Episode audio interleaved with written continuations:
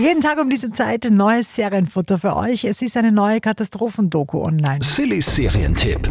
Und zwar auf Netflix. Da muss man schon sagen, die Natur, die kann uns wirklich jederzeit zeigen, wie klein und wie schwach wir als Menschen eigentlich sind.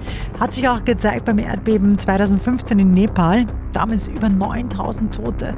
Und dieses Erdbeben hat sich auch gewaltig ausgewirkt auf die Bergsteiger Mount Everest. Darum gibt es da jetzt eine neue Netflix-Doku dazu mit dem Namen Nepal im Schock, die Folgen des Bebens am Mount Everest. Es war, als würde man durch ein Märchenland wandern. Ich kann es nicht beschreiben, aber die Energie dort war extrem gut. Allerdings war uns nicht klar, dass wir zur falschen Zeit am falschen Ort waren.